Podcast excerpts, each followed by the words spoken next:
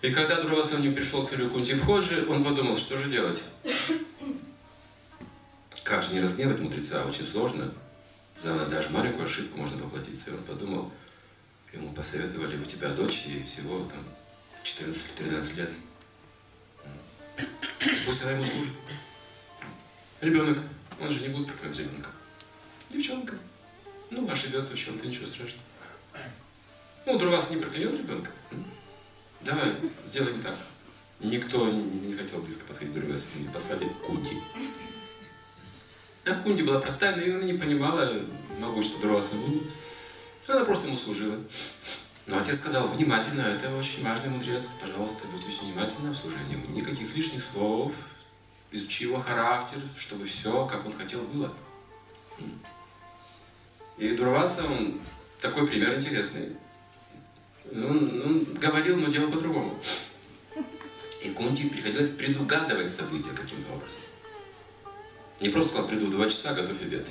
И как в два часа пришел? Нет. Он вообще мог не прийти.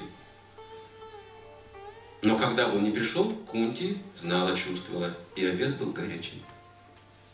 Или он говорил, ну, уходил вечером, ночью это не приду. Значит, через несколько часов приходил глубокая ночь, возвращался, и Кунти уже ждала его. И все необходимое для омовения, и постели все остальное. Он сам был поражен. Откуда у этой девушки такой разум? Какой разум, какое служение? Она все чувствует. Великолепная слуга. Она великая. Это великая личность. Он посмотрел на нее. Васа.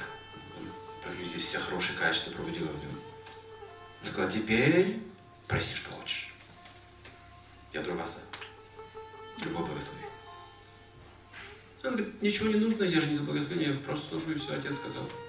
Я волю родителей выполняю, не надо ничего, я бескорыстный.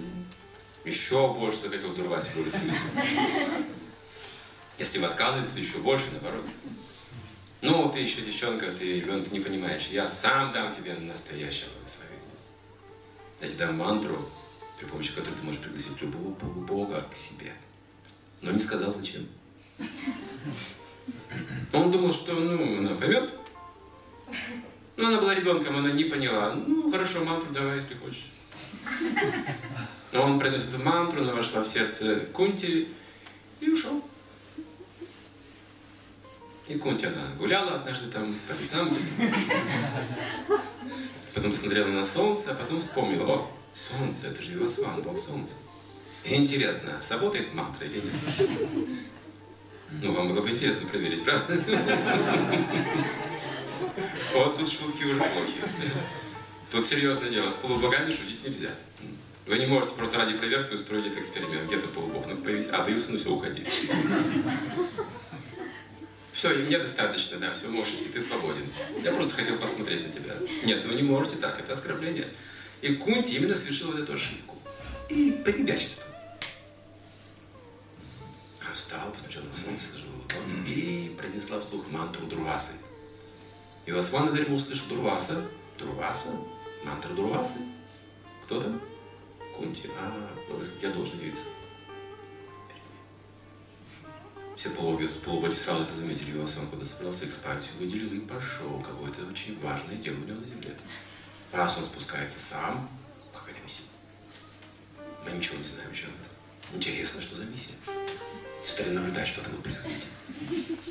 А там Кунти. Ой, боже мой, слепит кто-то тут. Я Сурья. Ты звала меня? Проси, что хочешь. Да ничего не хочу. Я просто попробовал мантру Дурвасы. Иди домой. Какие проблемы? Полубоги. Ха-ха! Невосван, Игрушка стала рука ребенка. Но Ивасван, он полубог. У него другой разум. Говорит, я не могу так просто уйти. Я должен оставить дар достойный. Это моя честь. Раз ты меня призвала, ты получишь сына. Ой, что ты говоришь? Какого сына? Я не замужняя женщина, девушка, как, как, как ребенок. Как мое будущее, как репутация моего отца, о чем ты говоришь? Уходи, не надо никакого ребенка. Я просто, просто по глупости это сделала, я теперь понимаю свою глупость. Вот за эту глупость ты должна теперь расплатиться. Ребенок будет. Но поскольку ты искренне просишь, ты останешься девственницей. Репутация твоя не пострадает. Он коснулся ее живота, и она потеряла сознание. Когда пришла в себя, ребенок был рядом. Сияющий, красивый младенец, покрытый золотым панцирем, и серьги были врожденные. Не навесные, а врожденные серьги, врожденный панцирь. Он по достоинству будет равен Богу Солнца по качеству. С этим ребенком Кунти не смог куда идти. Домой я даже не боюсь ребенка к отцу. Она не пойдет это. Все, его отвергнет отец, и потом все, что будут говорить, все царство, оно будет беспокоиться, беспорядки придут в царство, репутация, репутацию поддержат лидеры общества, цари, царицы, их семьи, там должен быть идеальный порядок. И если дочь царя себе такого позволяет, то что будут делать подданные? Он говорил, я не могу вернуться с ребенком обратно в царство домой. Вот тогда она его сплавила по в корзину, в реку, и он сказал, не беспокойся, Кути, я о нем позабочусь, сиди. Я знаю, куда он еще должен пойти, его судьбу. Я буду вести его лично. И в эта трагедия Кунти была всю жизнь. Карна знала, что это ее сын. Жизнь Карны трагична от начала до конца. Его воспитывали простые родители, он был сыном Бога Солнца. Можете представить? Угу. В кастовой системе. Его всегда унижали всегда унижали, потому что у него были качества кшатрия настоящие. Но ему не позволяли в руки даже брать оружие, потому что ты шудра, ты сын рыбака. Это не твоя каста, ты не должен это делать.